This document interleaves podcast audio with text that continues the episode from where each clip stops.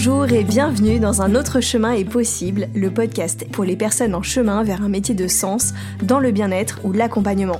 Je suis Marion, je suis docteur en pharmacie et naturopathe pour vous aider à prendre soin de vous au quotidien et également coach pour accompagner les personnes dans leur reconversion et lancement d'activité vers les métiers du bien-être et de l'accompagnement. C'est un chemin que j'ai moi-même entrepris il y a deux ans parce que je crois qu'un autre chemin est possible, un chemin où l'on prend soin de soi, où notre activité professionnelle elle est riche de sens, elle est alignée avec nos valeurs et notre mode de vie parce que je crois qu'on peut choisir et se réinventer. Ici, pas d'utopie. Dans ce podcast, je vous partage mon parcours, mes défis, mes victoires, mes réflexions et une dose d'inspiration pour traverser le chemin passionnant de l'entrepreneuriat tout en prenant soin de vous. Mais aussi des interviews de personnes inspirantes qui ont pris un autre chemin et qui vivent aujourd'hui leur activité.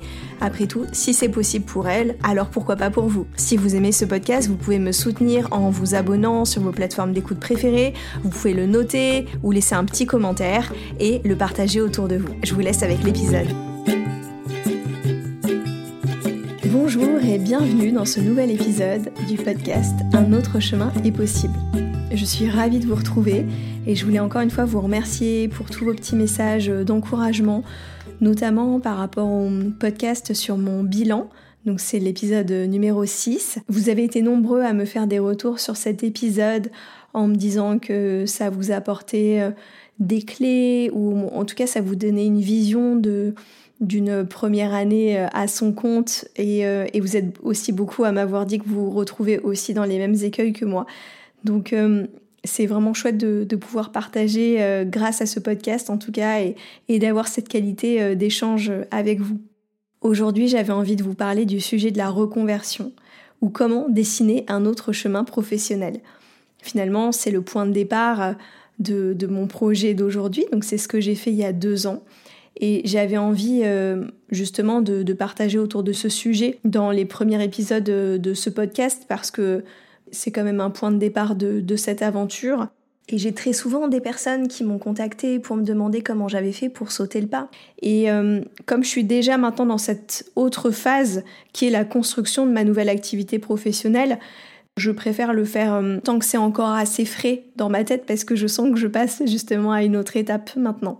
Donc quand j'ai écrit cet épisode, j'avais tellement de choses à dire que je me suis dit que finalement ça pouvait faire l'objet de deux épisodes sur la reconversion. Et donc j'ai coupé en, deux épisodes. Le premier, l'épisode d'aujourd'hui, ça va être finalement un épisode peut-être un peu plus philosophique sur le pourquoi de la reconversion.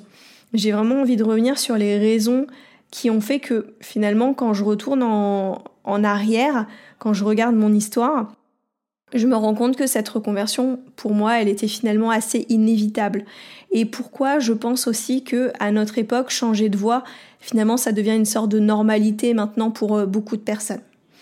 Et dans le deuxième épisode, je reviendrai plus en détail sur les étapes qui, pour moi, ont été nécessaires à la maturation de mon projet et à enclencher tout le processus. Donc voilà, aujourd'hui, parlons vraiment du pourquoi de la reconversion. Je trouve qu'on assiste aujourd'hui à une vague de reconversion sans précédent qui a été, je pense, accélérée ces dernières années avec la crise du Covid et aussi, je pense, la crise écologique. Parce que quand je regarde autour de moi, j'ai l'impression que ça concerne vraiment beaucoup de personnes de mon entourage euh, entre 30 et 40 ans. Bon, à titre d'exemple, à la maison, on est deux à faire une reconversion euh, à peu près en même temps. Moi, je, je bascule de l'industrie cosmétique à naturopathe et coach. Et mon conjoint, lui, était contrôleur de gestion et il devient comédien formateur en prise de parole en public. Donc c'est quand même des, switches euh, plus ou moins importants en tout cas. Alors qu'est-ce qui fait qu'on se reconvertit autant à notre époque? Qu'est-ce qui nous pousse à cette remise en question qui peut paraître quand même euh, difficile, risquée financièrement, qui peut prendre du temps, qui nous demande vraiment de sortir de notre zone de confort? Je crois qu'on est vraiment beaucoup à pas se sentir à notre place dans notre travail, ou en tout cas peut-être pas tout le temps, mais par moment. Et je pense que c'est complètement normal, et je vais tenter de vous expliquer pourquoi. Moi j'ai identifié des causes, en tout cas trois facteurs, qui font que justement on, peut se sentir un peu à côté de la plaque dans notre vie professionnelle. Donc ces trois facteurs que j'ai identifiés, c'est le premier, c'est qu'il y a souvent à l'origine quand même une erreur d'aiguillage. La deuxième raison, c'est que ensuite on évolue au fil du temps. Et la troisième raison pour moi, c'est qu'on est multipotentiel. Donc je vais vraiment essayer de vous apporter des éléments de réponse en partant de ma propre expérience. En vous partageant ça, je vais aussi vous poser des questions pour vous amener à réfléchir vous-même à votre propre situation.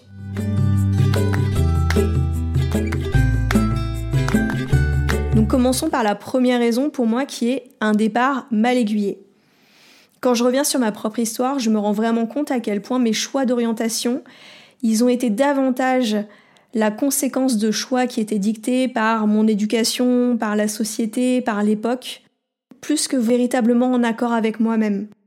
Donc c'est plus des choix finalement de raison que de cœur. Donc ça c'est un, premier constat et je vais revenir euh, sur le, le pourquoi selon moi. Et je voulais vous partager une anecdote. Quand j'étais au collège, je crois même en sixième, j'avais une prof d'histoire géo qui avait dit cette phrase. Vos grands-parents, ils ont fait le, même métier toute, leur vie, dans la même entreprise. Vos parents, déjà, eux, ils ont fait plusieurs entreprises. Et vous, vous ferez carrément plusieurs métiers. Et quand elle m'avait dit ça, enfin pas à moi, mais quand elle avait dit ça à la, à la classe, ça m'avait vraiment marqué, au point, je vous dis que je m'en rappelle des années après. Et en fait, j'étais surtout totalement incrédule. Pourquoi? Parce que finalement, je me rappelle que depuis toute petite, une des premières questions qu'on m'a posées, c'est qu'est-ce que tu veux faire plus tard? Mon fils est trop petit pour l'instant pour qu'on lui pose cette question-là.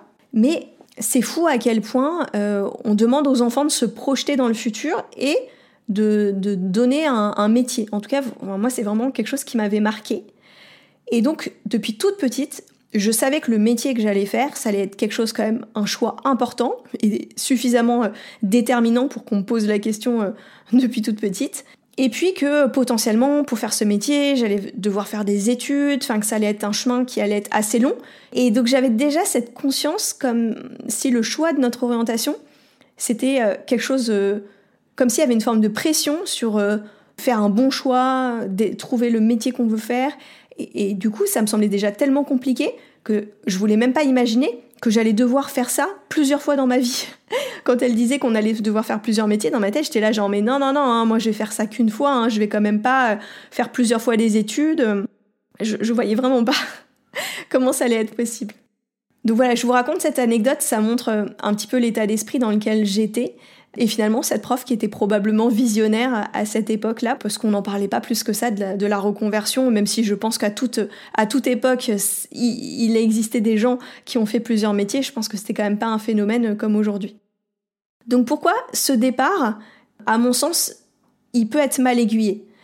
La première raison que je vois, c'est parce que déjà, on nous demande de faire des choix d'orientation à un âge où on se connaît souvent quand même assez peu. en tout cas, c'était mon cas.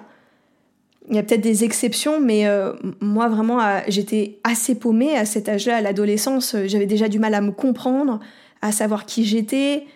Donc euh, de là à, aller me connecter en profondeur pour savoir euh, véritablement quel sens je voulais donner à ma vie, ce pourquoi j'étais faite et tout, c'était une question impossible à répondre. Et du coup, les choix d'orientation, ils étaient un peu basés sur, euh, moi dans, mon cas, c'était, bon alors tu veux faire plutôt L, S ou ES, c'était les filières euh, en première, je, ne sais même pas si ça existe encore euh, ou si, ça a évolué.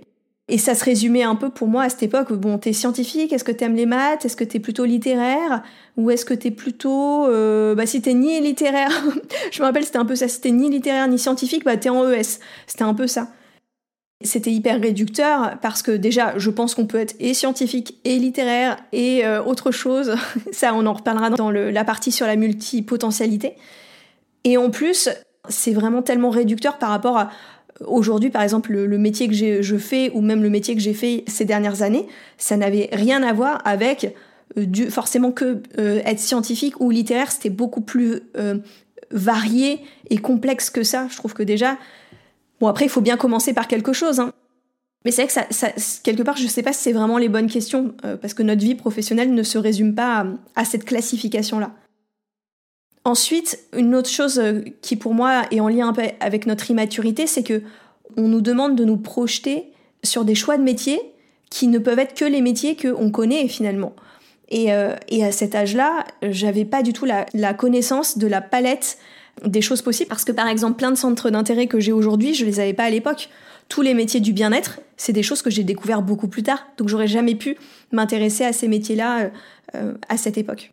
Donc on a, on a souvent quand même tendance à, à se projeter dans des métiers qu'on connaît, soit les métiers de nos parents, les métiers de notre entourage. Moi je me rappelle j'avais une tante qui était coiffeuse et comme j'étais très intéressée par les métiers autour de la beauté, c'est quelque chose dans lequel je pouvais m'imaginer parce que j'avais son exemple. Et aussi par rapport à l'immaturité, je me suis rendu compte en faisant des études adultes, donc moi j'ai repris mes études, j'avais 37 ans, pour être naturopathe, bah, j'ai trouvé que je les ai fait dans un tout autre état d'esprit que euh, à la vingtaine, parce que je savais pourquoi je le faisais, j'avais une application beaucoup plus concrète, et en fait à la vingtaine, je repense vraiment à quel point justement, en tout cas pour moi, j'étais j'étais dans cette immaturité de d'avoir juste aussi envie de, m'amuser, de profiter de la vie, et surtout beaucoup du mal à comprendre mais le pourquoi je faisais ces choses-là. Ça, c'est déjà une des premières raisons qui font que bah, faire un, choix d'orientation entre 15 et 25 ans, c'est quand même assez complexe. Et, encore une fois, quand je dis immaturité, ça peut être compris quand même de manière négative, mais je pense que je veux juste dire le fait que on, ne peut faire les choix qu'à la hauteur de ce qu'on connaît de nous à cette époque, en fait. Et le fait qu'on se connaisse pas forcément très bien. Et à côté, à côté de ça, il y a le fait qu'il y a aussi tout notre environnement et nos conditionnements. Et là, on va parler de la famille, de la société, de l'époque dans laquelle on évolue et qui vont justement conditionner nos choix. Donc, le premier conditionnement, c'est notre cellule familiale, et donc en général, c'est les parents. Les, parents ont quand même, je pense, souvent une grande influence dans nos choix professionnels. Moi, ça, a été mon cas.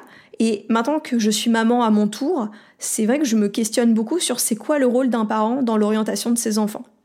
Parce que je suis quand même assez convaincue que la plupart des parents, ils veulent ce qu'il y a de mieux pour leurs enfants.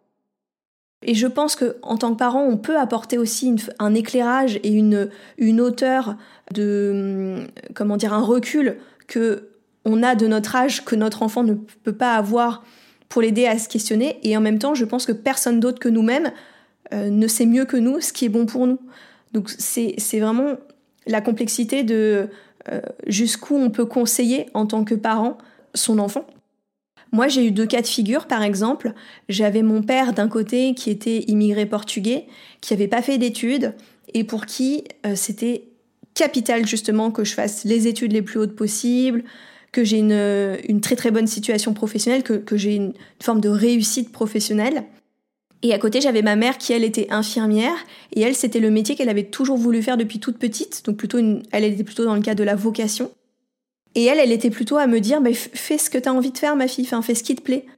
En ayant les deux, dans mon cas, c'est plutôt la voix du père qui a pris le dessus, parce que c'était la voix qui avait un petit peu le dernier mot euh, dans la famille et qui m'a le plus euh, influencée mais je pense vraiment que ça, voilà, chaque situation euh, familiale est, différente. Mais c'est sûr que les parents ont une influence quand même importante. J'ai des exemples autour de moi de, d'enfants qui ont été vraiment contraints par leurs parents à faire certains types d'études. Enfin, ça a pu être euh, euh, poussé de manière vraiment assez loin, en fait, sur l'influence des parents sur, sur la carrière professionnelle de leurs enfants. Ensuite, à côté de l'environnement familial, il y a clairement l'environnement j'allais dire, qui est aussi proche, l'environnement géographique dans lequel on va grandir. Moi, c'est intéressant parce que j'ai grandi dans le 93 à Aubervilliers. Donc euh, là, il y avait un contexte particulier dans lequel, pour moi, faire des études, c'était aussi un moyen de m'émanciper et un peu de me sortir de, de cet environnement. Et euh, du coup, j'ai changé de lycée pour euh, arriver dans un lycée privé à Paris où il y avait des meilleures chances de réussite au bac. Et là, je suis arrivée dans un autre monde. Tout le monde parlait de prépa. Moi, je savais même pas ce que c'était. Et du coup, je me suis rendu compte qu'il y avait là aussi dans ces milieux d'autres injonctions, d'autres euh, critères de, de, réussite qui n'étaient pas les mêmes que ceux que je pouvais avoir auparavant. Et ça aussi, clairement, ça crée des conditionnements. Et si je continue comme ça d'élargir, on en arrive à l'influence de la société et de l'époque. Moi, j'ai grandi dans les années 90 et à l'époque, le chômage, c'était quand même quelque chose qui me faisait très peur parce que quand j'écoutais les informations, on était quand même dans un contexte euh, social où euh, il y avait beaucoup de, des grosses vagues de licenciements, des choses comme ça. Et, je pense que ça me, ça me faisait beaucoup appréhender justement l'idée que je me faisais de, de rentrer sur le marché du travail un jour et la difficulté à trouver un emploi. J'avais été aussi marquée par euh, un cousin que j'avais en Espagne qui était euh, vétérinaire et, et qui avait mis beaucoup d'années à trouver du travail. Ça avait été très difficile pour lui. Et j'avais vraiment cet exemple dans ma famille qui était très souvent cité d'une personne qui avait fait des études longues et qui pour autant ne trouvait pas de boulot. Ça, c'est, je pense que c'est quelque chose qui me faisait peur. Et donc finalement, quand je me suis questionnée sur mes choix d'orientation, dès lors que j'évoquais des métiers et quelqu'un me disait ah mais ça il n'y a pas de débouché, je crois que d'office je mettais ces voies de côté, ces, pistes de côté, en me disant bon bah ça sert à rien d'y aller. C'était des arguments très dissuasifs. Donc je pense que chaque époque a ses injonctions. Je vous, parle de mon époque et en plus moi j'ai été sensible à ça. Hein. D'autres personnes qui ont grandi à la même époque que moi, peut-être que ça a été différent. Mais je pense que les adolescents d'aujourd'hui, ils ont aussi d'autres injonctions, notamment, euh, j'imagine que le contexte justement euh, écologique aujourd'hui, il doit aussi peser beaucoup dans leur choix. C'est évident que ça a une influence. Je me rends compte aussi d'une chose qui a énormément changé en l'espace d'une trentaine d'années, c'est la valorisation de certains secteurs et de certaines études par rapport à d'autres. Quand je me, replonge dans, euh, dans mon époque, au moment de... dans mon époque, ça fait vieux, mais au moment où moi j'ai fait mes choix d'orientation, clairement, tous les métiers de l'artisanat, par exemple, ils étaient, c'était pas des filières qui étaient très valorisées.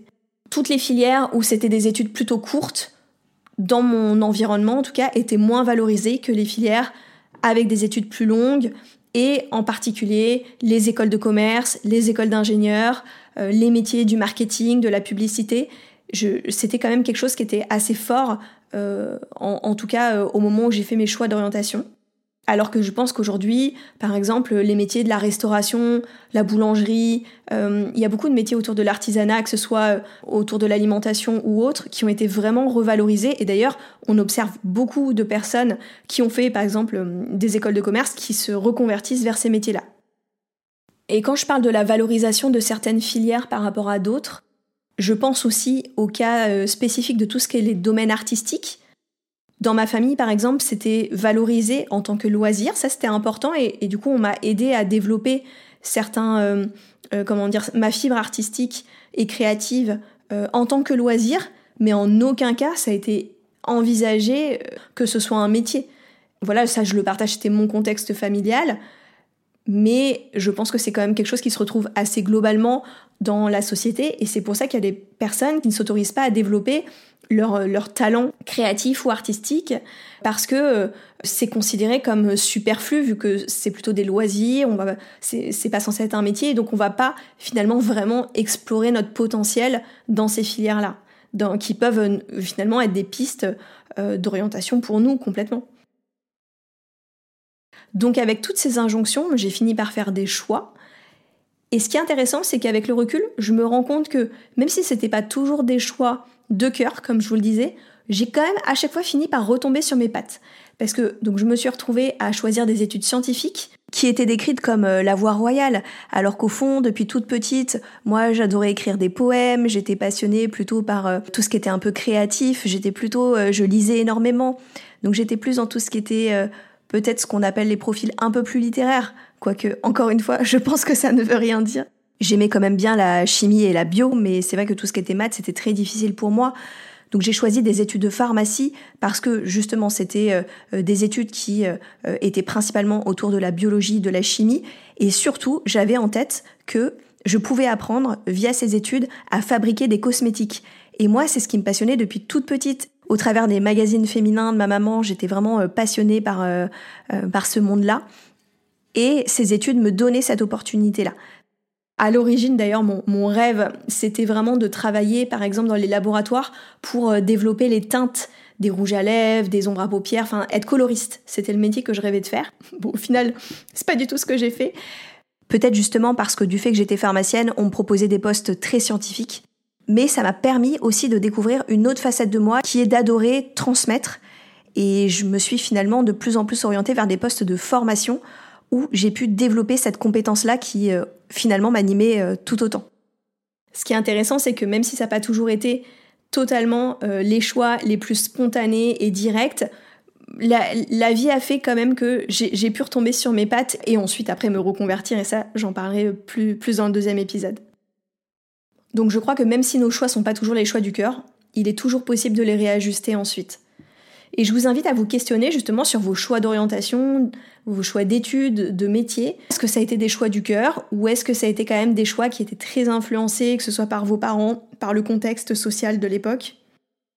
Et puis en plus, c'est pas parce que ça a été dicté par l'environnement que ça ne pouvait pas nous correspondre non plus. Hein. C'est pas du tout incompatible. Et si finalement ça avait tenu qu'à vous, qu'est-ce que vous auriez fait? Est-ce que ça aurait été différent des choix que vous avez fait finalement? Et puis ça pose aussi la question de nos modèles de réussite. J'avais cette discussion avec une amie euh, dernièrement. C'est quoi la réussite pour nous? Parce que pareil, on peut avoir tendance à se, calquer sur un modèle de réussite qui est celui le plus courant euh, dans notre société. J'avais aussi euh, cette discussion avec une de mes coachées là cette semaine qui me partageait le fait que tous ses amis aujourd'hui, ils sont dans des grandes entreprises, ils ont monté les échelons, maintenant ils ont tous des postes à responsabilité, et elle qui avait choisi de bifurquer, de prendre un autre chemin, du coup elle se retrouvait pas dans ces modèles-là et ça lui donnait quelquefois des complexes, l'impression justement de pas être dans cette réussite, alors que finalement il y a plein de schémas de réussite possibles. Mais c'est important de se questionner de qu'est-ce qui est vraiment la réussite pour nous. Qu'est-ce que, à la fin de notre vie, on sera vraiment satisfait d'avoir accompli finalement? Ça, c'est tout ce que j'avais à dire sur euh, la partie euh, orientation, erreur d'aiguillage, qui, à mon sens, peut être une des causes possibles de ne pas se sentir à sa place, parce que tout simplement, le point de départ n'a pas été le bon.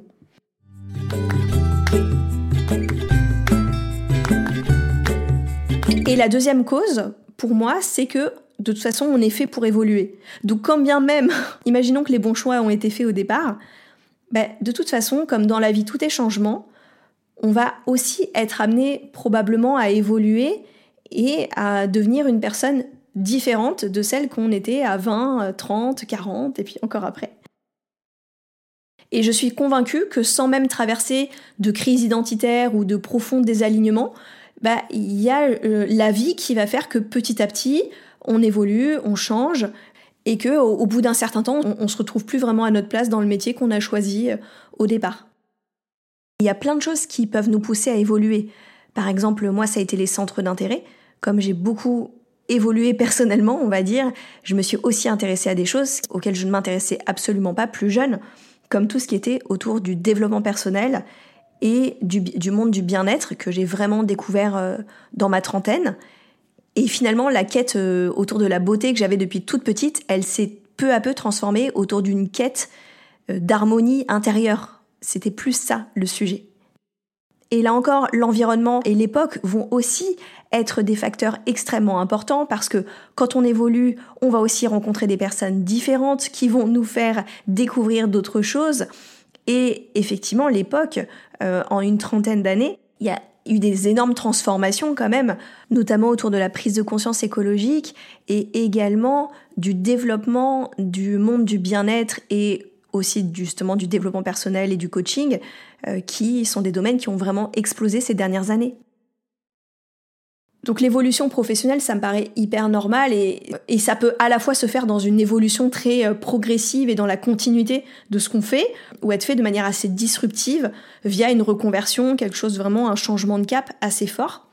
Ça, il n'y a pas de règle. Et de toute façon, c'est vrai que j'ai quand même tendance à voir, même les personnes qui restent dans les mêmes entreprises ou autres, enfin moi, moi ce que j'ai connu au travers de 10 ans chez L'Oréal, j'ai quand même fait plein de types de métiers différents. Donc même là, l'évolution, elle était tout à fait naturelle et normale. Même si ça restait dans un même contexte, et, et donc plutôt une évolution dans la continuité, il y a eu tout le temps ce côté d'évolution tout à fait naturelle. Je pense que c'est extrêmement bénéfique. Je me rends compte là en seulement deux ans après avoir euh, quitté justement euh, mon CDI pour, euh, pour recommencer des études et ensuite me lancer à mon compte. Tout ce que j'ai pu apprendre et toutes les compétences que j'ai pu développer et j'aurais jamais pu le faire en restant dans le même environnement. Donc c'est aussi vraiment très bénéfique pour grandir et se développer. Donc je vous pose la question suivante si vous, vous revoyez la personne que vous étiez au moment où vous avez fait vos choix justement de métier, où vous avez commencé votre carrière, et la personne que vous êtes aujourd'hui, qu'est-ce qui a changé? Qu'est-ce qui a changé en vous? Qu'est-ce qui a évolué?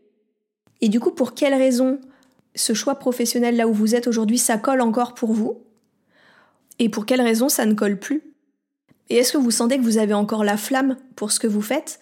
Ou est-ce que vous sentez que vous ronronnez et que justement c'est peut-être le moment de réfléchir à trouver une manière ou une autre de changer quelque chose.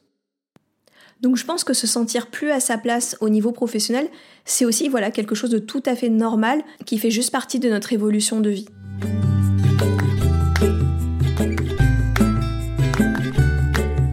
La troisième cause que je voulais aborder, c'était celle de la multipotentialité. Moi, il y a une chose dont je suis vraiment convaincue, c'est cette caractéristique qu'on a d'être multipotentiel. Et si on se place de cette perspective, la reconversion, elle est complètement naturelle, puisqu'on est fait pour faire plusieurs choses dans notre vie. Il y a quelques années, je me rappelle, il y avait cette mode, on nous parlait du phénomène des slashers. Je crois qu'on n'en parle plus vraiment aujourd'hui, parce qu'en fait, c'est pareil, c'est devenu à peu près normal. Mais c'était cette nouvelle mode de dire que des gens y conciliaient plein d'activités qui n'avaient peut-être pas de lien en plus les unes avec les autres. Et c'était un peu présenté comme un nouveau phénomène un peu surprenant. Alors qu'au final, ça me paraît hyper naturel euh, maintenant. Après, peut-être parce que j'ai aussi pas mal évolué avec des gens qui avaient justement des casquettes très, euh, très variées. Bah, je vous disais, mon, mon, conjoint, pendant longtemps, il était à la fois euh, contrôleur des gestions et à côté, il était musicien et comédien. Et donc, c'était des casquettes qui avaient rien à voir. et finalement, maintenant, il a décidé de, de concilier ça autrement. Quand j'étais en formation de naturopathie, par exemple, j'ai aussi vu des personnes qui n'étaient pas du tout scientifiques de formation et qui se passionnaient, mais complètement pour le, corps humain. Donc là encore, ça montre que c'est tellement pas incompatible et qu'on peut développer des tas de compétences qui peuvent paraître totalement éloignées. Et ça, ça peut se développer soit en parallèle, soit de manière séquentielle. Par exemple, pendant une partie de notre vie, on va développer un certain type de compétences, et puis après, effectivement, aller vers autre chose et développer un tout autre type de compétences. Et ça peut vraiment se faire de plein de façons possibles. Et moi, quand je repense à tous les métiers que j'ai imaginé faire un jour, même depuis toute petite, ben, je me rends compte à quel point ils auraient vraiment pu tous me convenir. Parce qu'ils correspondent vraiment à des facettes que j'ai en moi et qui sont tout aussi vraies les unes des autres et tout aussi importantes. Par exemple, quand j'étais petite, moi je voulais être journaliste j'étais passionnée par la presse féminine, justement, et d'où mon attrait pour le monde de la beauté et des cosmétiques, mais aussi pour la mode, pour le côté de donner des conseils. C'est quelque chose que je retrouve dans mon métier aujourd'hui euh, de naturopathe. J'adore partager des conseils, des astuces au quotidien. C'est quelque chose que j'ai découvert via euh, euh, cette presse, en fait, quand j'étais enfant. J'ai eu une période où je voulais être, par exemple, agent de voyage, parce qu'en fait j'avais cette curiosité sur le monde et ça c'est quelque chose qui est toujours présent pour moi, même si ça se manifeste pas par le voyage en tant que tel, ça se manifeste par plein d'autres façons, cette, cette envie de découvrir les choses, de comprendre. Et ensuite, j'ai eu toute cette passion autour effectivement de cet univers de la beauté et, c'est quelque chose qui m'anime encore aujourd'hui, même si ça a pris une autre forme. Euh, la beauté, ça peut prendre effectivement plein de formes dans sa vie, euh, que ce soit euh, la beauté par l'art, la beauté par son apparence, la beauté par prendre soin de soi et par décorer son intérieur, par exemple. Enfin, ça a tellement de facettes possibles, mais en tout cas, c'était vraiment un point central pour moi. Je pense vraiment qu'on peut donner vie à toutes nos facettes, que ce soit par des activités variées, comme je vous dis, on est, ça, ça peut être des activités à côté de notre travail, ou en créant un métier qui vraiment donne de la place à toutes ces dimensions de notre être.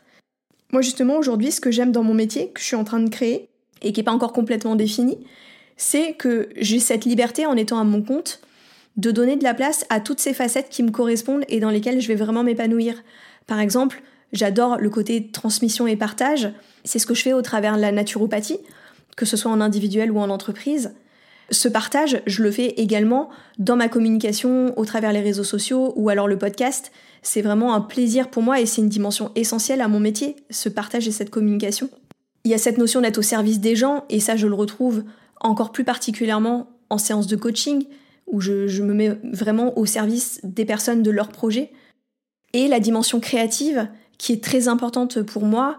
La créativité a, cette, a une part importante dans mon métier actuel, euh, ne serait-ce que justement au travers de ma communication, par le choix de mes photos, euh, de mes vidéos. C'est quelque chose que je prends énormément plaisir à faire quand je fais des petits montages vidéo, par exemple pour, pour Instagram. C'est une, une manière d'exprimer cette créativité et finalement je le fais presque avant tout pour moi, plus que dans l'idée de le faire pour les autres. Et vous, c'est quoi les différentes facettes de votre personnalité, justement, vos différentes compétences clés? Si vous devez euh, justement euh, vous définir par plein d'aspects, ce seraient lesquels? Et dans votre métier actuel, c'est quoi les facettes que vous arrivez à exprimer et celles qui justement aujourd'hui elles sont pas assez exprimées à votre goût? Et comment on pourrait imaginer que vous exprimez davantage toutes vos facettes dans votre quotidien? Et ça peut passer par un métier ou par différents types d'activités qui se complètent et qui vous permettent d'exprimer toutes vos facettes.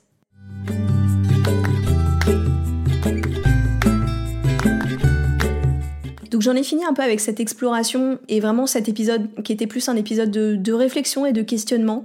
Et encore une fois, si vous vous sentez pas à votre place, bah, compte tenu de tout ce que j'ai dit, donc nos erreurs d'aiguillage au départ, le fait qu'on évolue tout au fil de notre vie et qu'on soit multipotentiel, je pense que vous pouvez vraiment vous dire à quel point c'est normal parce qu'il y a toutes ces raisons-là qui peuvent jouer.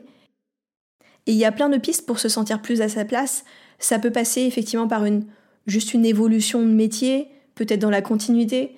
Ça peut passer par reprendre des études et effectivement entreprendre des activités à côté qui vont venir nourrir vos différentes facettes et peut-être un jour soit déjà apporter en fait un nouvel équilibre, soit finalement ouvrir d'autres champs des possibles. Et ça, on en reparlera aussi dans, le deuxième épisode. Donc j'ai hâte justement de vous retrouver la semaine prochaine. Donc dans cet épisode, je vais vraiment vous détailler toutes les étapes, tout le processus par lequel je suis passée pour, euh, pour arriver à cette reconversion. Donc j'espère en tout cas que ce premier épisode vous a plu, qu'il vous, il vous donnera envie d'écouter le suivant. N'hésitez pas à le partager autour de vous, que ce soit des personnes qui sont aussi dans cette réflexion de reconversion. Il y en a beaucoup, il y en a beaucoup autour de soi en général. N'hésitez pas à noter cet épisode sur les plateformes d'écoute ou à me laisser un petit message, un petit commentaire, ça me fera très plaisir. D'ici la semaine prochaine, on peut se retrouver sur Instagram. Si vous avez justement besoin de faire un petit peu ce travail, euh, c'est toutes ces questions que je vous ai partagées, si vous avez besoin de les faire ensemble pour avoir un petit peu ce ping-pong et ce, retour et en fait vous aider dans cette, dans cette réflexion, vous pouvez me contacter pour une séance découverte. Je vous dis à très bientôt et d'ici la prochaine fois, prenez soin de vous.